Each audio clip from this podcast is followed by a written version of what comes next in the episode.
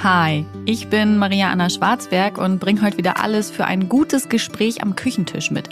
Hier bei Vollkommen Unperfekt, dem Achtsamkeitspodcast mit Blumen, Pralinen und Wein, aber ohne Geschwurbel und Kitsch. In der heutigen Episode habe ich Eva Lohmann zu Gast und Eva hat vor kurzem ein Buch veröffentlicht, das heißt So schön still. Und es geht um introvertierte Menschen. Es geht um Kinder, die introvertiert sind und was das mit denen macht, wie sie eigentlich so aufwachsen können, dass es ihren Bedürfnissen entspricht. Und es geht auch um die andere Seite, nämlich um introvertierte Eltern und wie die eigentlich mit ihren Energiereserven haushalten können, wie Familie funktionieren kann, wenn es introvertierte und extrovertierte Personen gibt. Es ist also ein ganz umfassender, runder Ratgeber, den Eva geschrieben hat, auch über viele, viele Jahre. Sie wird das auch gleich im Interview erzählen, wie sie bestimmte Kapitel erst selbst erleben musste, um sie dann niederschreiben zu können. Und wir sind dabei auch ein bisschen abgeschwofen in das Thema Mental Load, also mentale Last in Familien, die Verteilung von Aufgaben, von Verantwortung, von all dem und äh, wie auch da dieses Introvertierte und Extrovertierte eine Rolle spielt. Den Rest erzählen wir euch jetzt im Interview. Hallo, liebe Eva, schön, dass du im Podcast zu Gast bist. Hallo, Maria. Ich hoffe, es geht dir gut. Ich weiß, du sitzt gerade mitten im Studio, aber ansonsten scheint auch in Hamburg die Sonne, oder? Genau, ja. Mhm. Oh, herrlich. Das, das freut mich für euch, für uns. Ähm, wir sprechen über dein neuestes Buch, So schön still. Und es geht um introvertierte Kinder. Wir steigen mal mit der ganz banalen Frage ein. Warum hast du dieses Thema für dein Buch gewählt? Warum hast du darüber geschrieben? Ja, banal, aber äh, gar nicht so einfach zu beantworten. Irgendwie hat sich das Thema, glaube ich, über die Jahre aufgedrängt. Ähm, ich glaube, es hat damit angefangen, dass ich mal einen Zeitungsartikel äh, gelesen habe. Ähm, ich glaube sogar in irgendeiner englischsprachigen Zeitschrift, und äh, ganz fasziniert war von diesem Thema äh, Introvertiertheit und wie man sowas erkennt und was das eigentlich bedeutet und wie man sich dann durchs Leben bewegt. Und dann hatte ich erst mal überlegt, einen Roman zu schreiben, weil ich ja eigentlich gar nicht mich als Sachbuchautorin immer gesehen habe, sondern eher als Romanautorin. Und das hat aber hinten und vorne nicht geklappt. Ich habe letztens noch mal die Aufzeichnungen dazu gesehen, da dachte ich so, ja, kein Wunder, dass die Verlage alle gesagt haben, nee, also das kaufen wir nicht.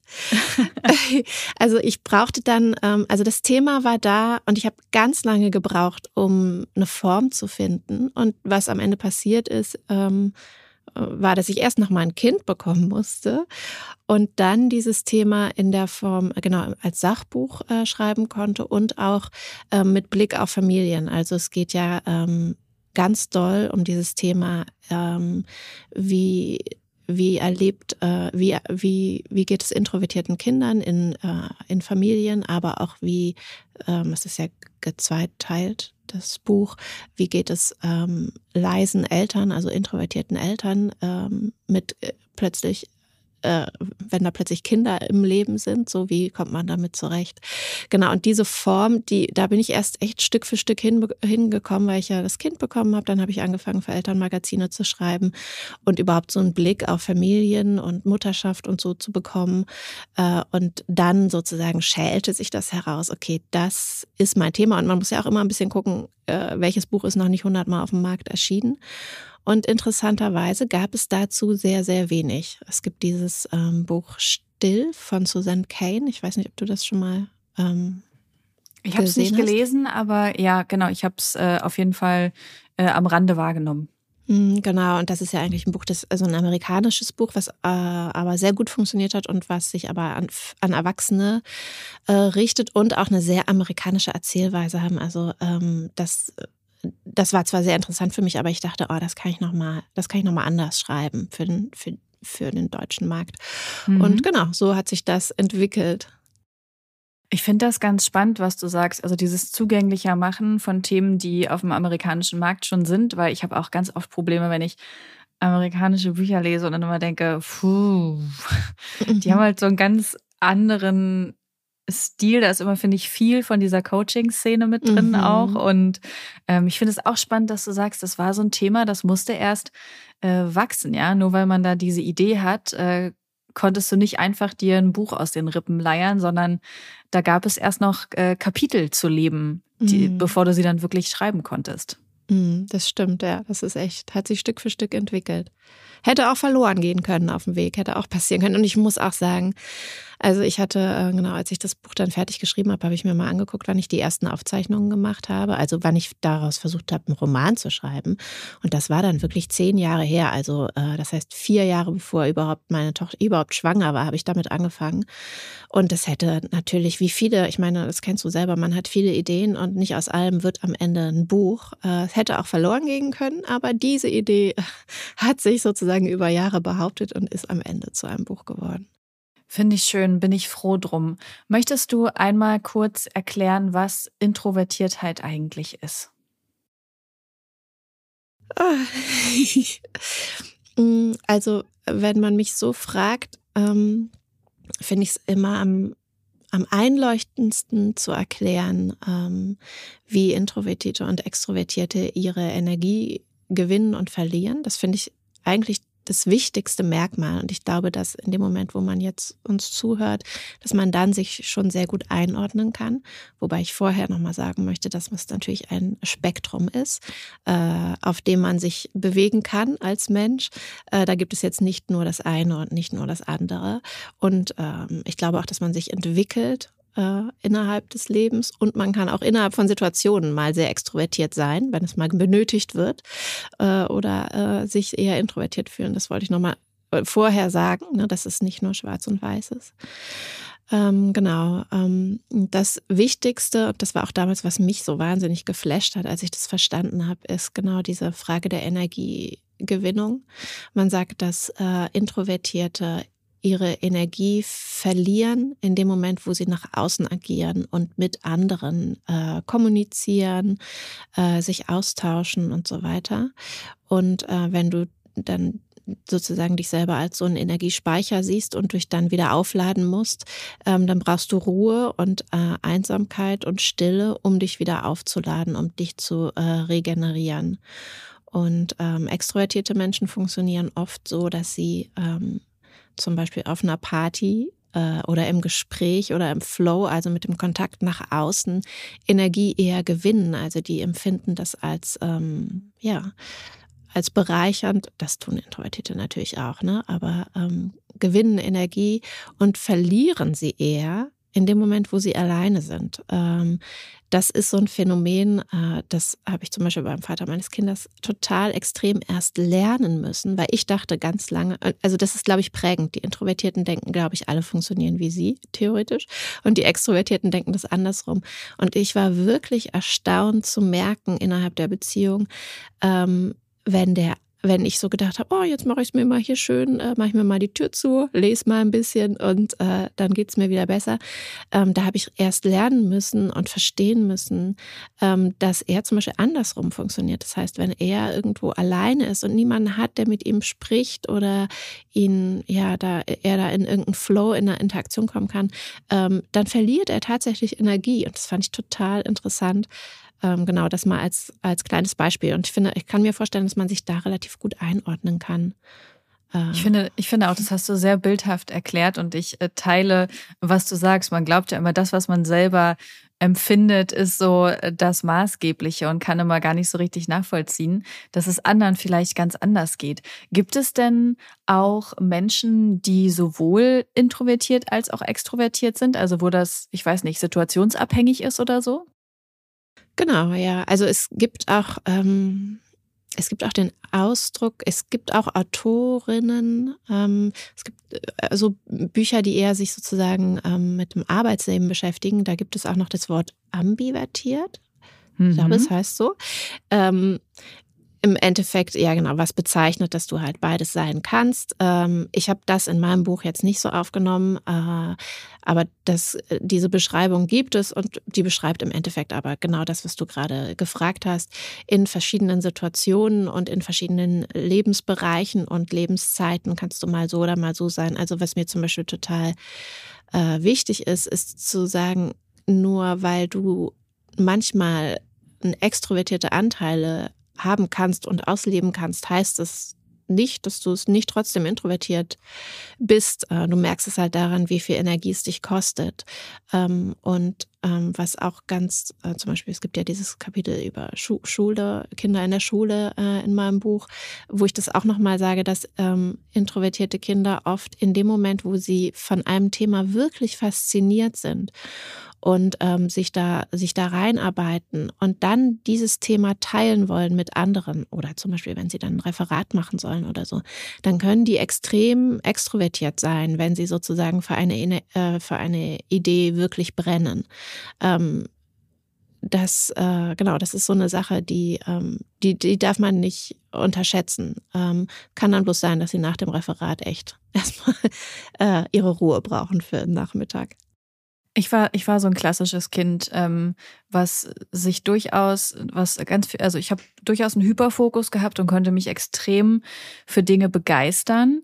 Ähm, ich war aber auch das Kind, wenn ich von der Schule nach Hause kam, habe ich tatsächlich selbst im Teenageralter mich hingelegt mhm. und äh, nochmal Mittagsschlaf gemacht mhm. oder erstmal nur für mich gelesen oder Serien geguckt oder so, damit ich wieder bereit und aufnahmefähig für anderes war. Hm, ja, damit du regenerierst sozusagen. Es gibt mhm. diese ähm, Silvia Lörken, ich habe immer, heißt die Silvia Lörken oder Silvia Lorken, äh, die hat es so ganz toll beschrieben, als ähm, wenn du äh, sozusagen in, dich als so ähm, dass diese Sache mit der Energie äh, beschreiben willst, dass die einen, die Extrovertierten halt eher wie so Windräder sind, die durch Außenenergie sozusagen angetrieben sind. Und wir, du und ich, sind dann eher so Akkus, die sich irgendwo in Ruhe hinlegen müssen und sich aufladen müssen ohne Antrieb von außen. Ja, das ist auch wirklich bis heute bei mir so. Ja, ich bin auch der Typ, wenn ich mich zurückziehen kann und erstmal irgendwie lesen kann, ja. dann, dann lade ich auf. Ich kann auch eigentlich nur so richtig aufladen, wenn ich komplett allein bin. Und ich dachte ja. ganz lange Zeit, das wäre komisch oder falsch und äh, das dürfte so nicht sein, weil andere brauchen das ja auch nicht. Also diesen, diesen Außenvergleich, ne? Was machen mhm. andere? Okay, wenn die das so brauchen, dann bin ich falsch oder ist mit mir etwas nicht in Ordnung? Das ähm, konnte ich dann erst in meinen Zwanzigern auflösen, zu merken, ach nee, es gibt durchaus solche und solche Menschen und das ist schon okay. Also die Bedürfnisse, die du hast, Maria, die sind schon in Ordnung und die darfst du dir selbst erfüllen. Hm. Ja, das liegt daran, dass, dass du halt gesellschaftlich äh, geprägt wurdest, ne? wie man äh, sein soll.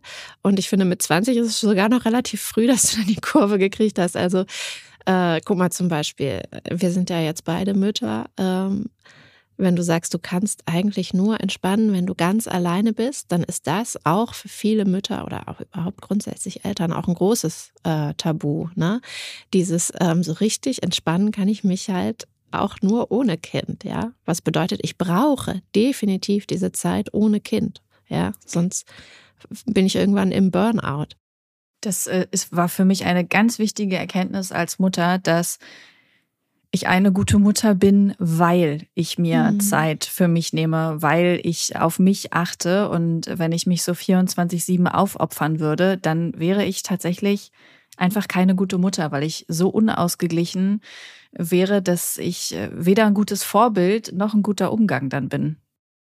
Genau, ja. Und das, das ist auch was, was mir im Buch halt, also wie gesagt, im zweiten Teil, der erste Teil geht ja über introvertierte Kinder und ähm, richtig Spaß gemacht hat mir aber der zweite Teil, wo es so mir darum geht, Eltern einfach großzügig zu zeigen, was sie sich alles erlauben sollten, damit es ihnen gut geht. Und da ist es auch ein ganz, ganz wichtiges Thema, äh, zu bestärken, ähm, diese, diese Grenzen zu ziehen und sich die Zeit zu nehmen.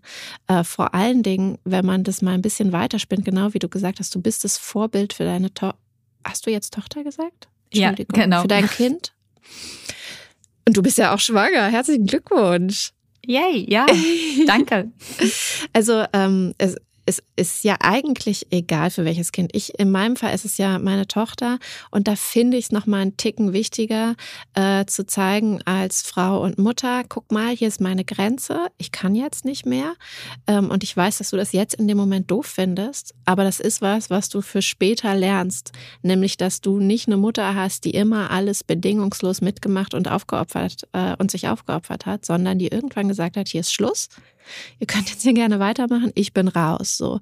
Und das ist was, was prägend ist, glaube ich. Und das ist eigentlich was, da fühlt man sich in dem Moment vielleicht doof, weil man so denkt, oh, ich schlage meinem Kind jetzt den Wunsch aus, mit seiner Mutter zusammen zu sein.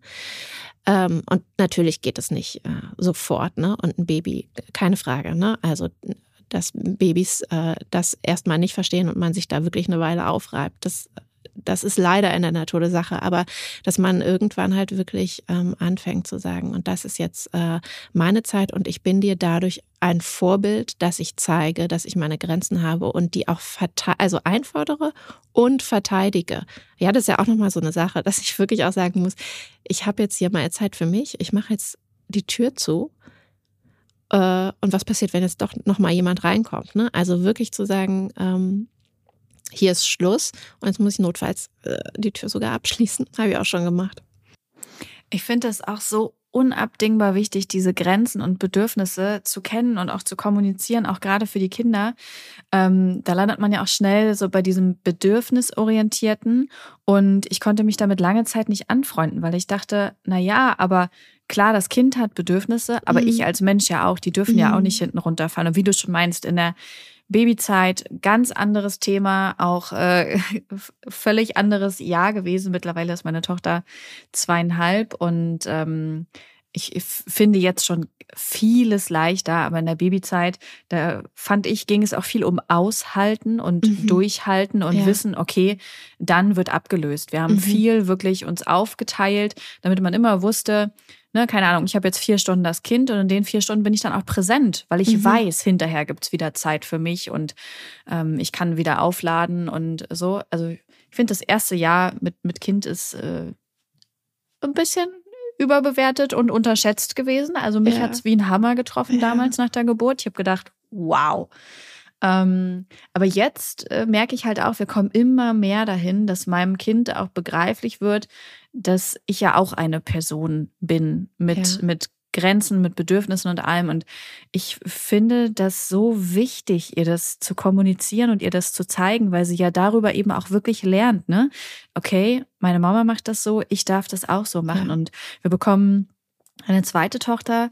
Das heißt, äh, unser feministischer Haushalt wächst insgesamt um zwei Mädchen. Und ich finde das gerade cool, dass meine beiden Töchter ähm, solche gleichberechtigten Eltern als, als Vorbild mhm, haben mhm. und so ganz natürlich damit aufwachsen, ähm, dass in diesem Haushalt eben alle die gleichen Rechte haben und dass dazu auch gehört, okay, dieser Mensch sagt, stopp, hier ist meine Grenze, die wird mhm. gewahrt, weil das ja einfach, finde ich zumindest, äh, in der Generation unserer Eltern viel zu wenig passiert ist. Mhm. Also meine Grenzen wurden nicht gewahrt und ähm, meine Mutter hat ihre eigenen Grenzen auch nicht gewahrt. Also da mhm. war das noch viel mehr von diesem Gender-Klischee geprägt. Mhm. Ja, irgendwo kommt das ja her, ne, dass wir denken und dass wir erstmal ganz mühsam aufbrechen mussten, dass wir denken, als Mütter sind, müssten wir immer verfügbar sein.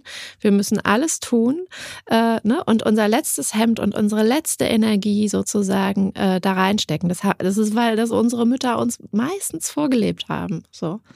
Und das ist natürlich eine tolle Methode, äh, diese Tradition zu brechen denke ich, hoffe ich. Man weiß ja immer nicht, was am Ende ja. dabei rauskommt, was die einem dann irgendwann mal vorwerfen. Aber perfekt sind wir nun mal alle nicht. Mhm. Ich glaube schon, dass da mit jeder Generation immer ein Schritt mehr passiert. Wenn man so ein bisschen zurückblickt und das zurückverfolgt, löst sich das ja Stück für Stück immer mehr auf, aber halt noch zu wenig. Ähm, ich bin regelmäßig schockiert über diese diese Rollen, in die wir hineingeboren mhm. werden und in denen wir auch immer noch leben. Und dass halt irgendwie alle Eltern für sich das immer noch mal alleine lernen müssen. Ja, ja? So, unglaublich. So, so sind zwar ein großes Kollektiv an Eltern, die jetzt so Kinder haben und trotzdem jeder für sich individuell muss noch mal lernen, boah, krass. Ja. ich muss mich von meinen Eltern abgrenzen, um selber eigentlich irgendwie meinen Kindern Grenzen beibringen zu können. Mhm. Ich habe das mit so vielen ähm, Freundinnen und auch Bekannten und Kolleginnen und in Interviews und so merke ich das immer wieder, wie das bei allen Thema ist, so diese, diese Abgrenzung für sich selbst. Mhm. Ja. Ja, du hast ähm, mir im Vorfeld zum Interview schon gesagt, dass du getrennt lebend bist. Und äh, ich glaube, das wäre ein guter Moment, um das mal aufzugreifen, weil da ja diese Abgrenzung nochmal eine ganz andere Rolle spielt. Ähm, möchtest du dazu einfach mal anfangen zu erzählen? Ja, genau. Also wir haben uns getrennt, äh, während ich das Buch dann wirklich geschrieben habe, im, äh, im letzten Jahr geschrieben habe. Genau, jetzt haben wir 2022. Genau, mhm. 2021 war dann die Trennung. Ähm, aber jetzt ist es auch schon fast ein Jahr und ähm, genau, also für mich hat sich wahnsinnig viel verändert. Äh, und ähm, ich muss dazu sagen, ich bin super happy. Äh, ich will immer, ich muss immer so ein bisschen aufpassen, weil ich so froh bin und mein Leben jetzt so viel äh, besser funktioniert. ich war, ich weiß schon so, als ich noch nicht getrennt war und ich dann immer so von jemandem gehört habe, der getrennt ist, war ich immer so, oh, herzlichen Glückwunsch. Und die Leute waren so, äh, ne, ich meine, jede Trennung ist anders, ne? Aber für uns war das wirklich eine gute Lösung. Wir haben dies einfach nur viel zu lange vor uns hingeschoben. Ähm, genau, wir sind seit einem Jahr getrennt und ähm, getrennt erziehend auch. Und ich liebe dieses Wort und ich äh, verbessere auch jeden, der mich manchmal noch altertümlich als alleinerziehende Mutter ähm, bezeichnet, weil es bin ich einfach nicht. Mhm. Ähm, ich bin schon so ziemlich in die gleiche Falle getappt wie viele Frauen wahrscheinlich. Ähm, habe sehr viel weniger gearbeitet als Autorin und so und hatte schon das Gefühl, ich hatte sehr viel weniger frei. Ähm, trotzdem, wir haben schon das Kind ein bisschen aufgeteilt, aber nicht 50-50 wirklich. Und ähm, ich meine, das weiß jeder, der Kinder hat, wenn man dann sowas aufteilt und für, gerade Frauen sozusagen, man wohnt dann in einem Haus, dann ist man doch sehr schnell wieder der Ansprechpartner, egal ob fürs, für den Mann oder weil das Kind einfach die ganze Zeit wie so ein Magnet immer wieder zu einem zurückkommt, obwohl eigentlich Papazeit ist. Das ist natürlich was anderes in dem Moment, wo du getrennt erziehend bist und wirklich zwei Haushalte hast. Ähm, ich will jetzt nicht sagen, dass wir uns getrennt haben, weil ich so wahnsinnig introvertiert bin und nicht vermittelbar. Ähm, es gibt mit Sicherheit äh, Teile unserer Charaktere, die darauf, die, die, dazu beigetragen haben. Aber grundsätzlich kann ich sagen, genau, wir sind getrennt erziehend. Wir machen es 50-50. Das war der Deal, den ich ähm, meinem Ex vorgeschlagen habe. Und da bin ich auch heute sehr, sehr dankbar für. Also keiner hat vom anderen kriegt Geld. Es ist einfach komplett exakt geteilte Zeit. Und wir haben auch noch ein bisschen Familienzeit ab und zu ähm, an den Wochenenden oder wie es gerade so passt. Ähm, und damit bin ich super glücklich. Und ich muss sagen, ich als introvertierte Person habe natürlich natürlich wahnsinnig viel Zeit äh, dazu gewonnen und ähm, habe jetzt zum Teil Familie und habe zum Teil aber auch wieder echt ein freies Leben, äh, wo ich dann auch mal nachts alleine schlafe, so lange schlafen kann, bis ich von alleine aufwache und nicht einen Fuß ins Gesicht gedonnert bekomme von irgendeinem Kind. Oder so. äh, genau, äh, das ist so ein bisschen, äh, genau, wir ähm, haben so ein etwas schwierig zu erklärendes Modell. Ich weiß nicht, ob das zu weit führt. Ähm, äh, genau, aber es läuft darauf hinaus, dass wir am Ende 50-50 leben und das ist total gut. Das heißt, deine mentale Last hat sich im Vergleich zu vorher bedeutend verbessert. Ja, ich habe vorher schon versucht, Mental Load aufzuteilen. Alleine schon das, dass ich es versucht habe, es aufzuteilen. Hm, das ist der, der Klassiker. Ich hatte das Thema mit einer Freundin letztens auch, dass das dann auch noch quasi die überbelastete Person ist, häufig eben die Frau, einfach aufgrund von Prägung und ja. äh, dass das dann auch immer noch die Person ist, die versucht, diese mentale Last dann zu lindern. Das ist so. Ja ah, es ist so absurd und ja. ja die das erstmal erklären muss, das Thema auf den Tisch sensibilisieren. Ich sag mal so, ähm, das ist einfach in dem Moment, wo du wirklich das Kind einfach mehrere Tage nicht hast. Ich muss jetzt dazu sagen, meine Tochter ist auch sechs jetzt. Ne, die kommt jetzt dieses Jahr in die Schule. Ähm, die ist natürlich auch selbstständiger. Ähm, wenn die ein Baby gewesen wäre, hätte ich mir es sehr schwer getan. Ähm, ne, aber so, ähm, jetzt ist es halt so, dass ich sie wirklich dann ähm, mehrere Tage am Stück manchmal nicht habe.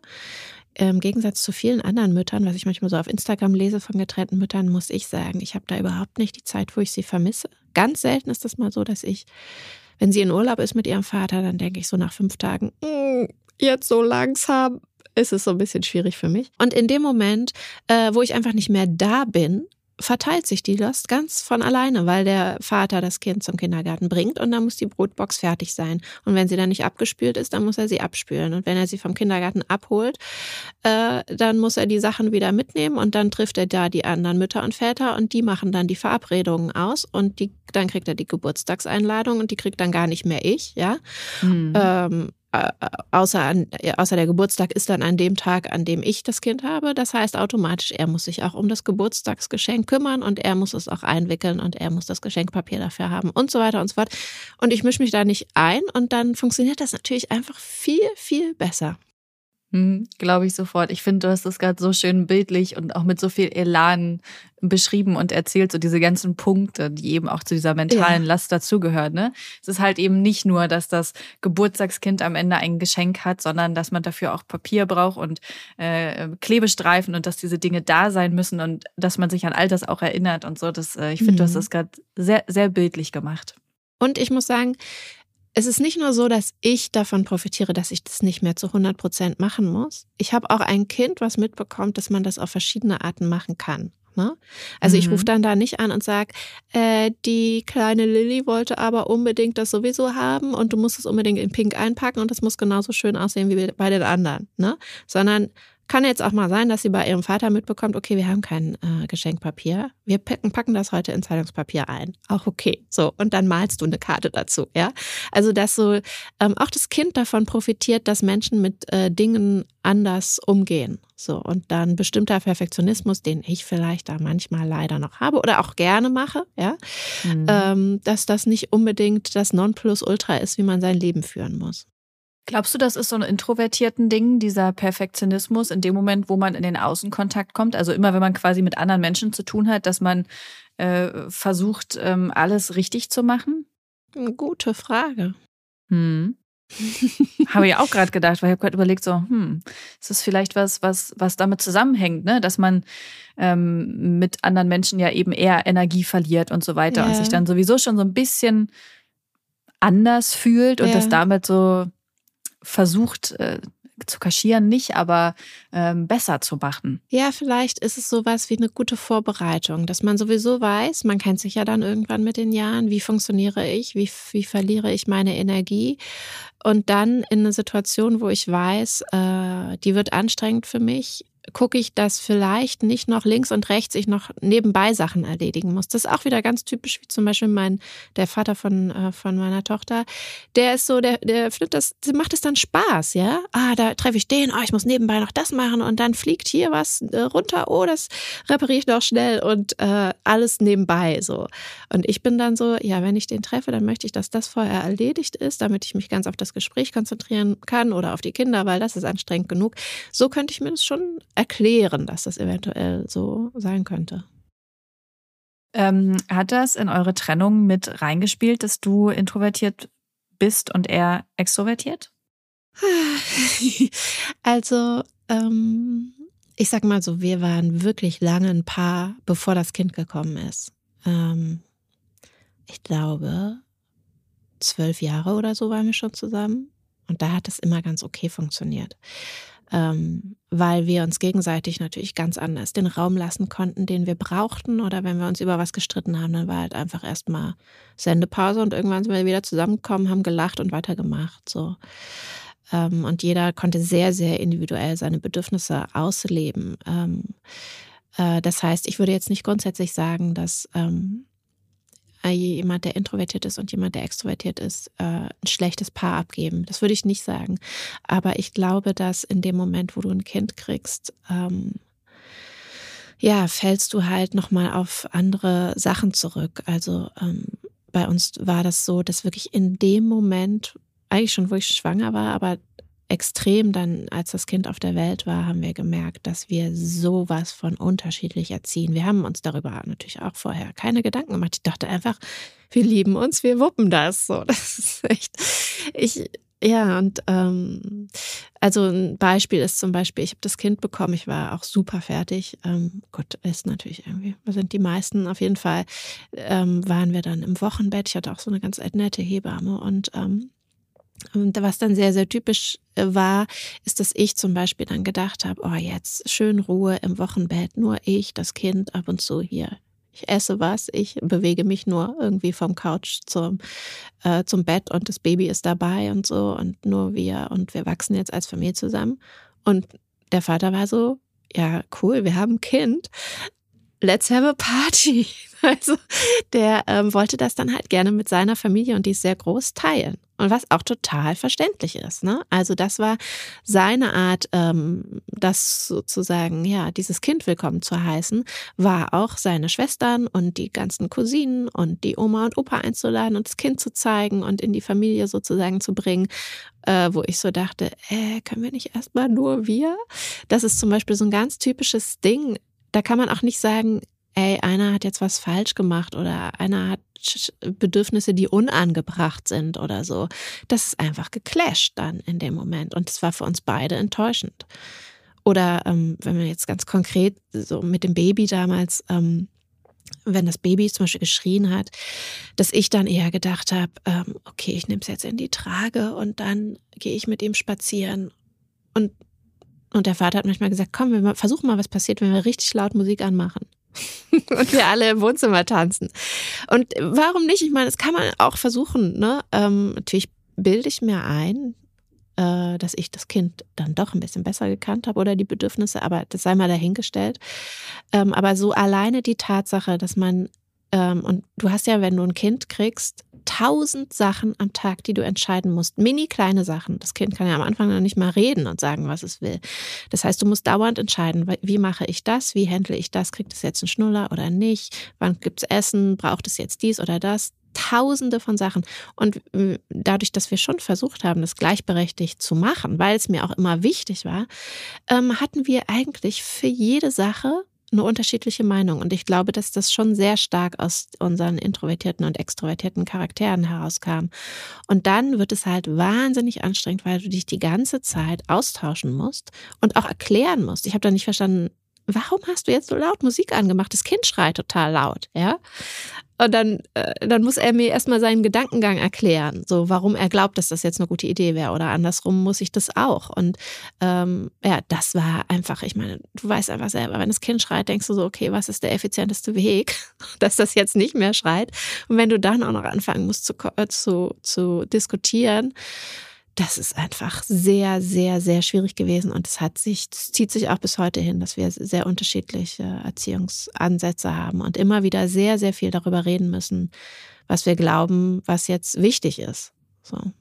Das ist ja das Anstrengende an solchen Diskussionen. Also eigentlich ist es total bereichernd, weil man daran wächst, aber andererseits sind es halt immer Diskussionen, die man führen muss und bei denen man sich manchmal denkt, oh, ich habe da jetzt keinen Bock oder halt keine Zeit für, weil das Kind schreit gerade und das ist ja mhm. etwas sehr Existenzielles und das löst ja auch in uns schon diese Anspannung aus und dann in dieser Anspannung jedes Mal noch zu sagen, ich glaube, das ist richtig, nein, ich glaube, das ist mhm. richtig.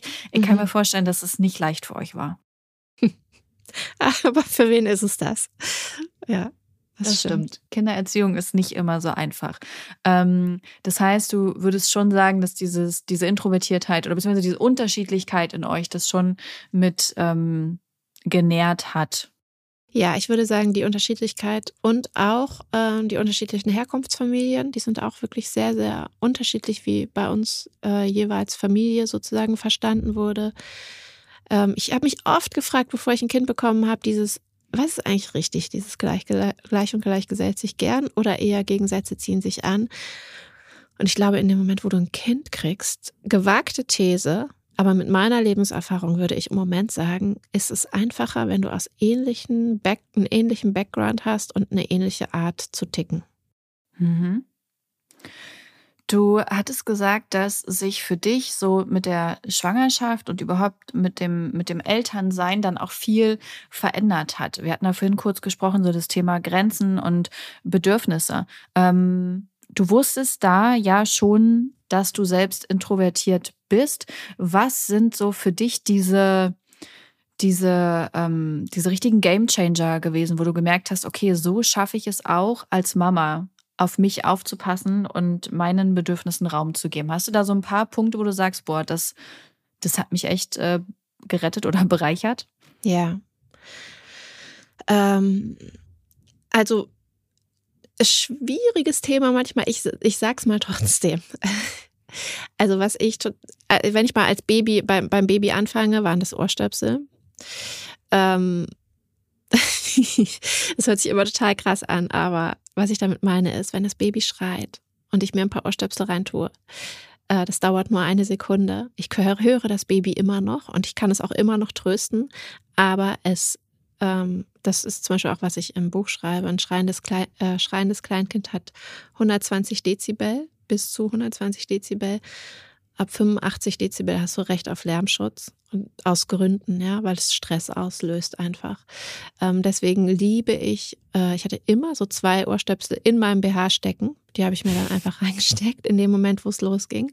Einfach so Hilfe zur Selbsthilfe. Ne? Das heißt nicht, ich will mein Kind nicht hören oder so, sondern ich will es ein bisschen äh, den, den schrillen Ton daraus nehmen, der mich verrückt macht. Äh, das hört sich klein an, aber für mich waren Ohrstöpsel essentiell, sind es sogar immer noch. Also ähm, meine Tochter schläft, äh, ich wage es ja kaum zuzugeben, aber sie schläft immer noch im gleichen Raum mit mir. Ähm, und dann knirscht die nachts, nachts mit mir, manchmal mit den Zähnen. Ich bin halt super, ähm, wie sagt man, ähm, Geräuschempfindlich? Genau.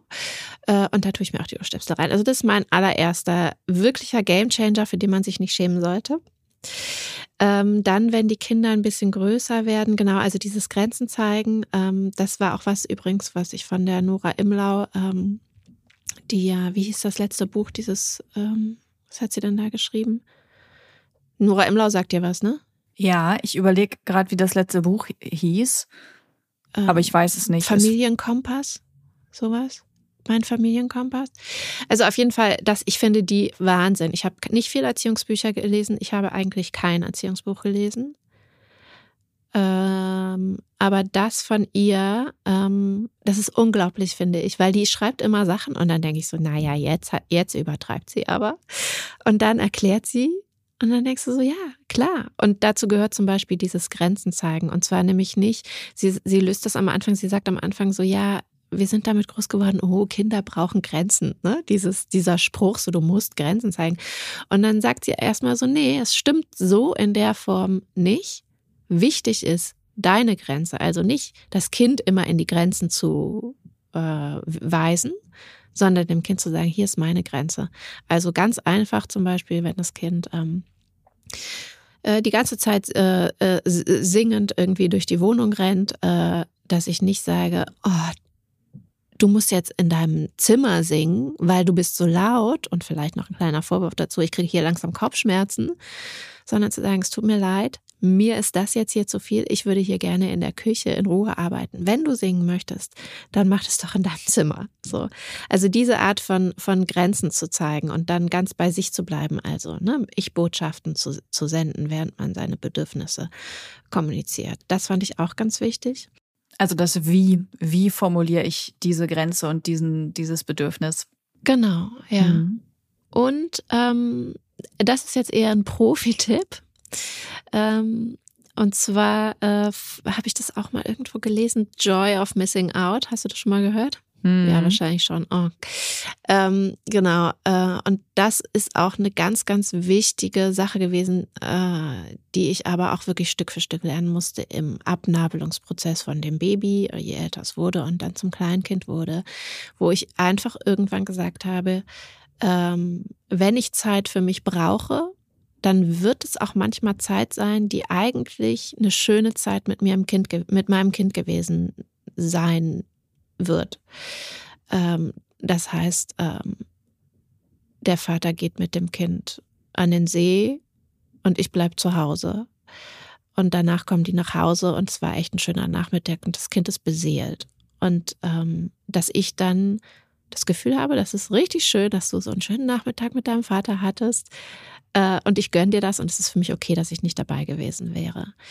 Ähm, also im Gegensatz zu Fear of Missing Out ähm, was ich auch kenne, also ich hatte jetzt gerade äh, über Ostern zum Beispiel Corona und da war das Kind ähm, mit seinem Vater auch alleine. irgendwie war es natürlich alles richtig und so, aber das hat schon dann auch ein bisschen, dass ich so denke, diese Ostereiersuche ohne mich fand ich schon hart. Vor allen Dingen, weil das jetzt, glaube ich, das letzte Jahr war, wo sie das echt noch geglaubt hat. Sie hat jetzt schon so ein paar kritische Fragen gestellt. Mhm. Ähm, genau, aber sich wirklich bewusst zu machen, ähm, was verpasse ich? Wie schlimm ist das? Und ist es auch okay? Also da auch zum Beispiel funktioniert der extrovertierte Vater ganz anders. Und das mussten wir auch, äh, haben wir nur durch Kommunikation festgestellt, dass zum Beispiel ich oft auch gedacht habe, ich tue ihm einen Gefallen, wenn ich mir das Kind schnappe und dann was Schönes mit dem Kind mache, während er seine Ruhe hat. Aber dann komme ich nach Hause und dann sagt er, was habt ihr gemacht? Und ich sage, hier, wir waren irgendwie Eis essen und dann im Park und dann haben wir noch die und die getroffen. Und dann war das für ihn ganz schwer zu ertragen, weil er dann so dachte, oh, da wäre ich dann eigentlich doch gerne dabei gewesen. Und das zeigt mir nochmal, wie unterschiedlich äh, Extrovertierte und Extro Introvertierte da funktionieren. Und ähm, genau, und das ist schon, wie gesagt, Next Level dann sogar für Introvertierte, glaube ich, zu sagen, okay, ich verpasse hier gewisse Sachen. Und es ist okay, weil in der Zeit lade ich auf, um für die anderen tollen Sachen ja. präsent sein zu können. Ja. Es muss sogar sein, ne? Ich muss mir das nehmen. Ja, aber das ist halt, ich, ich finde das manchmal auch äh, schwierig, so als sensibler, eher introvertierter Mensch, so dieses, okay, ähm, dass man nicht dahin kommt und das betrauert, sondern dass man merkt, ah ja, ich brauche das jetzt, es ist unabdingbar, weil ansonsten kann ich auch alles, was danach kommt, einfach nicht genießen, wenn ich nicht ausgeglichen bin. Mhm. Ja. Wie hast du das dann, wenn wir das mal umdrehen, so aus der Elternperspektive jetzt in die Kinderperspektive, wie hast du denn das als, ähm, als Kind wahrgenommen? Da hast du ja noch nicht gewusst, ich bin introvertiert, also glaube ich zumindest nicht, dass du damals schon dieses Wort dafür hattest. Ähm, du hast ja gesagt, du hast das später dann im, in einem Artikel gelesen. Ähm, aber wie war das für dich als Kind? Wie hast du das da wahrgenommen? Konntest du deinen Bedürfnissen nachgehen, dich zurückzuziehen oder warst du auch eher eine, die versucht hat, mitzuhalten mit den anderen? Ja, ich hatte eine ziemlich extrovertierte Mutter. Ähm, und äh, ich habe in meinem Leben sehr oft den Satz gehört, spiel doch mal mit den anderen Kindern. Das ist auch ein Satz, der mir immer wieder begegnet ist in der Recherche zu dem Buch. Das ist wie der prägendste Satz für irgendwie, für eine introvertierte Kindheit, habe ich das Gefühl. Mhm. Ähm, ich fand das schon schwer, aber ich habe es natürlich auf eine Weise schwer gefunden, die mir erst viel, viel, viel später klar geworden ist. Also so wie du auch sagst, ne? wie du gedacht hast, wie du sein musstest, als du äh, 20 warst oder wie man denkt, wie man sich in der Gruppe verhalten muss oder ähm, Genau, das, ähm, ich habe das gefühlt. Also solche Sätze machen ja was mit einem als Kind, wenn deine Mutter sagt, mach doch mal dies, sei doch mal, spiel doch mal mit dem, warum, äh, ne, warum bist du nicht mehr so und so. Das äh, habe ich schon sehr doll verinnerlicht und habe dann natürlich schon oft gedacht, irgendwas ist falsch an mir. Und wenn ich diese Zurückgezogenheit ist irgendwie falsch und nicht richtig oder wenn ich mit anderen zusammen bin, muss ich vielleicht anders agieren so, als ob es mich für mich nicht total anstrengend wäre.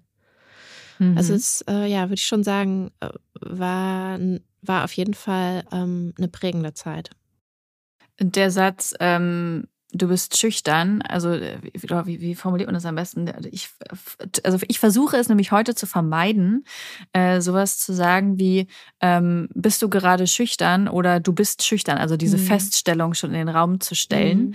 ähm, weil ich finde, das schlägt auch doll mit in diese Kerbe rein. Spiel doch mal mit den anderen Kindern, mhm. sei doch nicht so sensibel. Also in mhm. jedem Fall steckt da ja immer die Botschaft für mich hinter, so wie du bist, bist du gerade nicht okay. Mhm. Ja, und das ist halt echt, echt doof, ne? Weil wenn man das äh, weiter, äh, weiter denkt, dann, also, ne, wenn das Kind, sage ich mal, zum Beispiel jetzt gerade, da ist ein anderes Kind und eigentlich wollen alle das jetzt hier die Kinder mal zusammenspielen. Aber mein Kind versteckt sich hinter mir und will noch nicht und braucht noch Zeit. Und ähm, dann ist es ja eigentlich so, dass es dem Gefühl, was es gerade in sich hat, nachgibt, ja, also dass es ähm, irgendwie Schutz sucht und erstmal noch keinen Kontakt zum anderen haben will. Ähm, so, und wenn ich das jetzt so negativ kommentiere, und zwar auch ohne, dass ich das wirklich weiß, ne? Also, das ist ja sowas, was man ähm, auch als Mikroaggression äh, beschreibt, also eine, eine Sache, äh, ein Satz, den ich sage und von dem ich in dem Moment gar nicht so richtig merke, dass das eventuell verletzend oder äh, kritisch ähm, bei, bei dem Kind ankommt, ähm, dann mache ich ja in dem Moment klar, dass, äh, dass es sich so, wie es jetzt nach seinem Gefühl sich verhält, dass es nicht so, nicht so angebracht ist oder nicht so, nicht so geschätzt wird gerade. Was dann, äh, wenn du es weiterführst, halt irgendwann bedeutet, äh, das, was du fühlst, ist eine Sache, aber du darfst dich, musst dich anders verhalten. So. Und das kann ja dann, äh, wenn man es weiterdenkt, wirklich nicht gesund sein. Nee, und eigentlich auch wieder nur, weil man so, ähm, oder weil Eltern ihre Erwartungen auf das Kind projizieren. Ne? So, ich möchte gerade, dass die anderen Eltern nicht komisch denken, deswegen geh doch jetzt mal dahin und spiel mit den Kindern so. Genau, und weil es einfach gesellschaftlich im Moment, muss man dazu sagen, es kommt auch immer sehr darauf an, in welcher Zeit wir leben und äh, an welchem Ort wir leben. Also Stichwort in Japan wäre das was ganz anderes. Mhm. Äh, aber im Moment wird von bei uns gesellschaftlich ähm, erwartet, dass Kinder aufeinander zugehen, ähm, laut werden, spielen, äh, eine Clique bilden, sich zusammenrotten und Spaß haben. So und das Schlimmste, was im Moment ein Elternteil sich vorstellen kann, ist, dass ich mein Kind zu einem Kindergeburtstag äh, bringe und das setzt sich erstmal nur hin und guckt eine halbe Stunde lang äh, gebannt zu, was da eigentlich gerade passiert. Dabei ist es eigentlich total okay. Es ist halt, also es ist halt, ich meine, wenn wir als Erwachsene ausgehen, sind wir ja auch so unterschiedlich. Ne? Da gibt's irgendwie die, die auf einer Party sich sofort zusammenrotten und super laut sind, ihre Witze machen müssen und so eine eingeschworene Clique sind. Dann gibt es welche, die Essen und Trinken erstmal was, sind ein bisschen abseits. Dann gibt's die, die irgendwo zu zweit stehen und entspannt erzählen. Also, weißt du, was ich meine? Es ist ja eigentlich im Erwachsenenalter immer noch genau das Gleiche wie, wie als Kinder, dass wir total unterschiedlich sind ähm, in dem, was wir brauchen, wie wir auftreten. Ganz genau. Und man darf auch nicht vergessen, auch viele von uns gehören zu denen, die sich auf einer Party vielleicht nicht besonders wohlfühlen. Wir trauen uns dann vielleicht nicht eine halbe Stunde uns hinzusetzen und erstmal die Lage zu beobachten und mit niemandem zu reden, äh, weil wir uns dann irgendwie schon so denken, wir werden dann schief angeguckt. Äh, aber äh, eigentlich in uns ist es ja schon. Also ich glaube, ich kenne viele Menschen, die eigentlich das Bedürfnis hätten, oh, bei der Party wäre ich einfach gerne nur Mäuschen und würde nur zugucken. So. Aber weil wir das alle so gelernt haben, haben, ähm, ist es dann für uns ganz, ganz schwer zu ertragen und, und einfach unangenehm. Mhm. Ich habe das auch erst in der Schwangerschaft mehr zugelassen, dass ich äh, wirklich nur zu, also es fing vorher schon an, aber dass ich dann wirklich, dadurch, dass der Alkohol auch wegfällt. Alkohol mhm. ist ja mhm. schon etwas, ne, was diese Hemmschwelle reduziert und dann wird man doch ein bisschen aufgeschlossener und so. Und in dem Moment, wo das dann komplett weggefallen ist, mhm. ähm, bin ich viel ähm, aufgeräumter geworden. Welche Veranstaltungen nehme ich an und welche nicht? Also bringt mir das Freude, dahin zu gehen? War so eine Frage, die ich mir gestellt mhm. habe. Und ist es wirklich relevant, dass ich da bin? Weil man sich ja auch häufig da einfach zu wichtig nimmt, wenn man denkt, oh, das ist jetzt so eine Einladung zu dieser, Fa ich kann doch da nicht, nicht hingehen, weil Susanne wäre doch dann bestimmt traurig. Ja, aber wenn Susanne da 150 Leute eingeladen hat, ist es Susanne ziemlich scheißegal, ob du als einzelne Person da bist. Es geht ja um ihre große Feier, die sie da ähm, machen will. Das äh, waren so zwei Dinge, die ich da für mich erst aussortieren musste. Ist es wirklich wichtig und habe ich da wirklich Spaß? Und wenn mhm. ich da mhm. keinen Spaß habe, warum zur Hölle mhm. sollte ich dann da hingehen? Also wenn es natürlich die Hochzeit von jemandem ist, dann bitte geht hin. Ja, das ist dann doch schon vielleicht eine, eine wichtige Sache. Ähm, aber ansonsten bei allen anderen Veranstaltungen viel mehr darauf zu achten, woran habe ich Freude. Und wenn mir das gerade mehr Freude macht, ähm, mit meinem Buch zu Hause zu sitzen oder mit einer Freundin im Kino einen Film zu gucken, dann warum nicht? Das Wochenende ist auch schön, wenn man nicht drei Partys gefeiert hat. Genau, und das ist tatsächlich auch ein Tipp, den ich, ähm, den ich Eltern im Buch gebe. Ähm, äh, in dem Teil für introvertierte Kinder, wo es zum Beispiel um Partys geht oder um Geburtstage, ähm, dass man auch als Kind lernt, damit umzugehen. Ich sage jetzt nicht, dass das Kind immer vor allem verschont sein muss, ne? Äh, aber ähm, zum Beispiel, wenn es jetzt eingeladen wird, ähm, das ist tatsächlich auch was, was man als Erwachsener ja auch macht, machen kann. Aber für Kinder ist es vielleicht ungewöhnlicher. Also ähm, stell, haben, stellen wir uns vor, das Kind ist eingeladen auf den Geburtstag, es weiß, es kommen irgendwie 20 andere Kinder und sagt so, oh, ich glaube, ich möchte das nicht, mir ist das zu viel. Also es gibt ja durchaus Kinder, die das kommunizieren. Ich kenne welche. Äh, meine Tochter überhaupt nicht, aber ich kenne andere Kinder. Ähm, und dann gibt es die Möglichkeit, dass ich einfach sage, okay, ähm, jetzt sagen wir dem Kind nicht einfach ab, das ist uns zu viel, wir wollen nicht, sondern lass uns mal überlegen, ähm, das hat dich eingeladen, weil es dich mag und weil es Zeit mit dir verbringen will. Wie du sagst, äh, am Ende ist es wahrscheinlich egal, ob da jetzt ein Kind mehr oder weniger ist. Aber wie wär's denn, wenn wir was anderes vorschlagen? Wenn wir sagen, ich habe mich gefreut, dass du mit mir Zeit verbringen möchtest, aber sollen wir uns nicht lieber mal zu zweit da und da treffen und eine Höhle bauen? Oder Ne? Also sozusagen schon zu zeigen, dass man äh, wertschätzt, dass der andere ähm, mhm. mit einem zusammen sein möchte, aber zeigen, dass es vielleicht für noch einen anderen Weg geben könnte. Das finde ich eigentlich eine ganz schöne Geste, um schon Kindern beizubringen, äh, wie man mit so Situationen umgehen könnte. Voll, finde ich auch einen sehr, sehr guten Hinweis. Also auch für mich als Erwachsene nochmal. Was wären denn noch Dinge, die du introvertierten Kindern oder deren Eltern ähm, raten würdest, wo du sagst, Mensch, das sind so kleine Veränderungen, die es introvertierten Kindern sehr viel leichter machen? Ähm, also ähm, ich glaube, wenn man schon mal versucht, diese Mikroaggressionen äh, zu unterlassen, also dieses, ne, wie du sagst, das Kind ist immer so schüchtern oder spiel doch mal mit den anderen Kindern.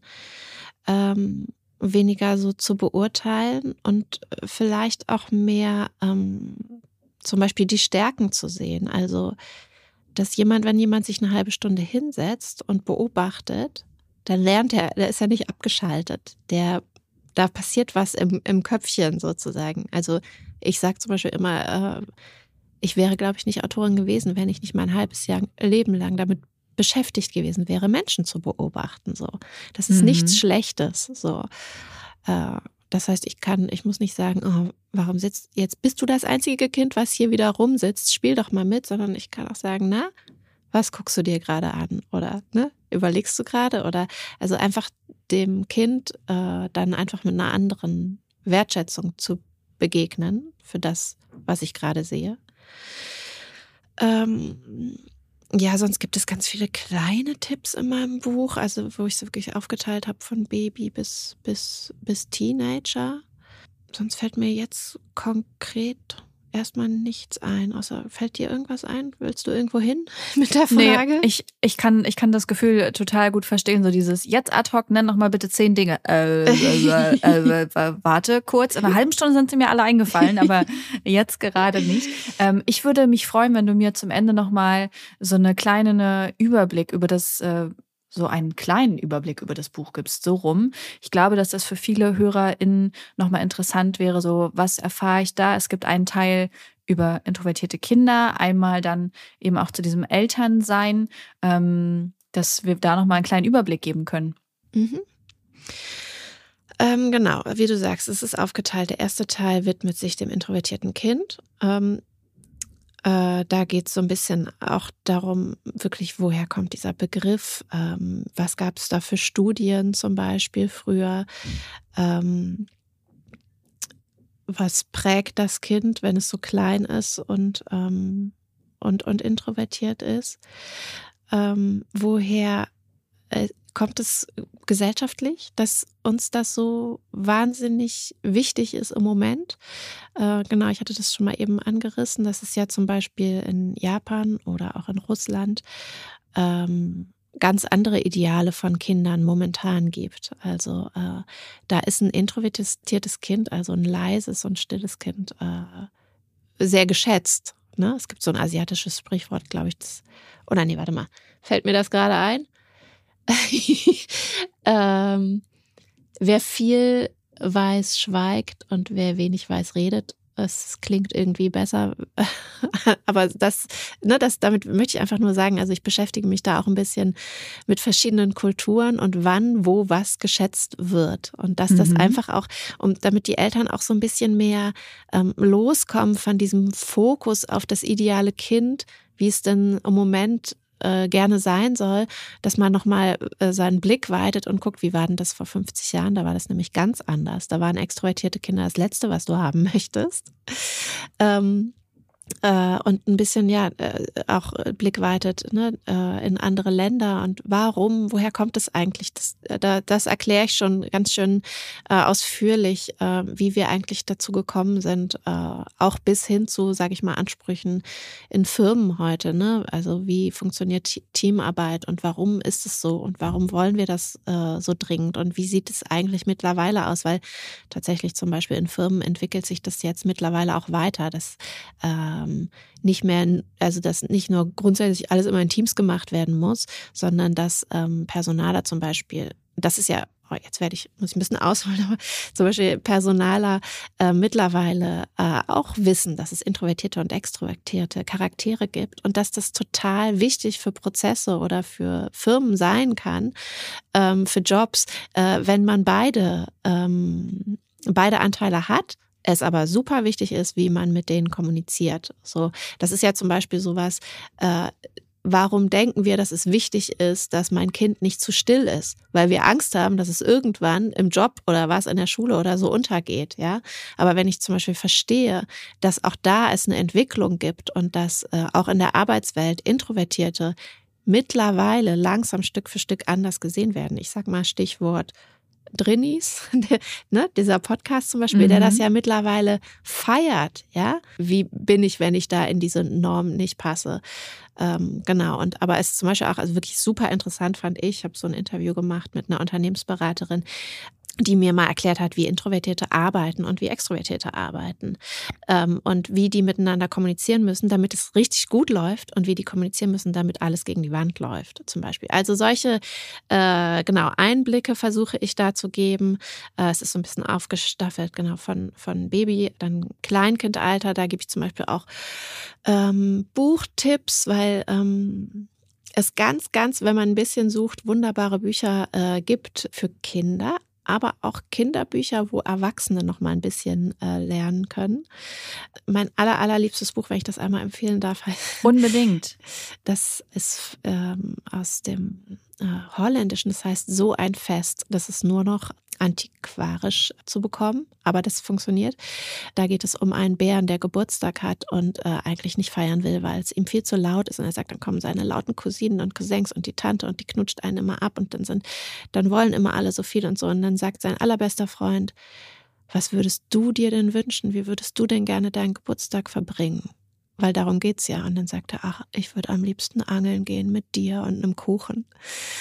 Und das ist dann das, was die machen. Und das finde ich zum Beispiel eine ganz, ganz tolle Art, äh, den Kindern zu zeigen. Zum Beispiel, du musst jetzt nicht die, die, den lauten Geburtstag feiern, weil alle das machen, sondern was nochmal, ne, hör auf dein Gefühl, was brauchst du, was ist dir wichtig, das ist dein Tag. Und auch nochmal zeigt, ein, ein Freund, ein guter Freund ist wichtig. Ne? Mehr brauchst du dann ähm, nicht unbedingt, um glücklich zu werden. Das ist zum Beispiel einer von mehreren Buchtipps, die ich da gebe. Äh, genau, dann zieht sich das hin bis ins Teenageralter. Ähm, äh, oder Einschulungen und so, wo ich äh, versuche, äh, Tipps zu geben und Gedanken zu teilen. Ich mache auch viele so Interviews mit Experten und Expertinnen. Ähm, genau, und dann kommt es zum zweiten Teil und der hat mir mehr Spaß gemacht, muss ich ganz ehrlich sagen, zu schreiben, äh, weil ich da irgendwie ein bisschen mutiger sein konnte und, äh, und auch wollte und äh, ja, einfach sehr, sehr ehrlich aufgeschrieben habe, wie schwierig das ist, als introvertierter Mensch äh, plötzlich ein Kind zu kriegen ähm, und wie anstrengend das ist und wie mich das an die Grenzen gebracht hat. Ähm, das ist, glaube ich, ja, wenn ich so eine Stärke habe, dann ist es die, ehrlich zu sein. Äh, wie hart das äh, war und, und ist und was meine Wege sozusagen daraus sind, also kleine und große Fluchten und Sachen, die ich gelernt habe und äh, damit klarzukommen. Und ich habe auch sowas zum Beispiel eingebaut wie eine Gebrauchsanweisung für Introvertierte. Das ist dann zum Beispiel was, wenn der extrovertierte Partner nicht dazu zu bringen ist, das Buch zu lesen, kann man wenigstens diesen kleinen Teil eben, äh, eben vorlesen oder zu lesen geben, äh, damit man ganz komprimiert mal versteht, warum hm, funktioniere ich so oder du so und was können wir tun, um einander sozusagen ja, möglichst einen guten Raum zu geben, um gemeinsam das Kind zu erziehen. Genau, das sind so ganz grob. Ich könnte da in jedes Kapitel natürlich sehr tief reingehen, aber das, dafür haben wir wahrscheinlich leider keine Zeit. Nein, ich danke dir, dass du diesen Überblick gegeben hast und ähm, freue mich, dass du dieses Buch geschrieben hast. Ich habe es ja hier liegen und kann es auch sehr zum Weiterlesen empfehlen. Ähm, auch wenn wir natürlich in dieser Podcast-Folge, die ungeahnt länger geworden ist, auch schon viel, viel gequatscht haben. Ich danke dir erstmal und frage zum Ende nochmal, hast du noch was auf dem Herzen, was du, was du gern unbedingt noch in diese Episode reinbringen möchtest? Mm. Mm, also, wenn ich sozusagen, weil du mich gerade gefragt hast, ob ich mal einen Abriss über das Buch geben kann, wenn ich das in einem Satz sagen müsste, es ist, äh, ja, bricht es darauf runter, dass es man dem Kind im ersten Kapitel und sich selber im zweiten Kapitel mit ganz viel Großzügigkeit entgegenkommt. Also, so wie du bist, bist du okay. Das, ähm, das ist mir echt, ja, das ist sozusagen die Grundlage des Buches, äh, die das vermittelt und was mir halt total wichtig ist sehr vorbildlich, dass du das nochmal in einem Satz geschafft hast. Mir fällt es immer extrem schwer, äh, irgendetwas in einem Satz zu verpacken. Ich weiß auch nicht. Also ich finde, das ist so. Autorin sein fällt mir äh, gut relativ leicht, kleine Schreibblockade gerade, aber ähm, so Texterin, also wirklich ne dieses prägnante Slogans und so, boah, ich würde so ablosen. Also okay, aber Maria, ganz ehrlich, also mit so wie, wie du bist, bist du okay, würde ich jetzt auch keinen äh, Award beim Texten äh, gewinnen. nee, das äh, stimmt auch wiederum. so richtig aber, schmissig war es nicht, aber es war gut. Okay. Du warst bemüht. Ja. Fassen wir es so zusammen. Eva, ich danke dir. Es war ein sehr schönes Gespräch und ich bin froh, dass wir heute die Zeit hatten, so ausführlich über dein Buch zu sprechen. Dankeschön. Ich danke dir.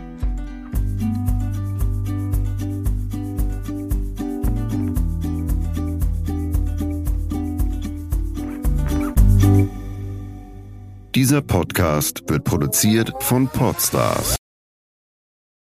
bei OMR.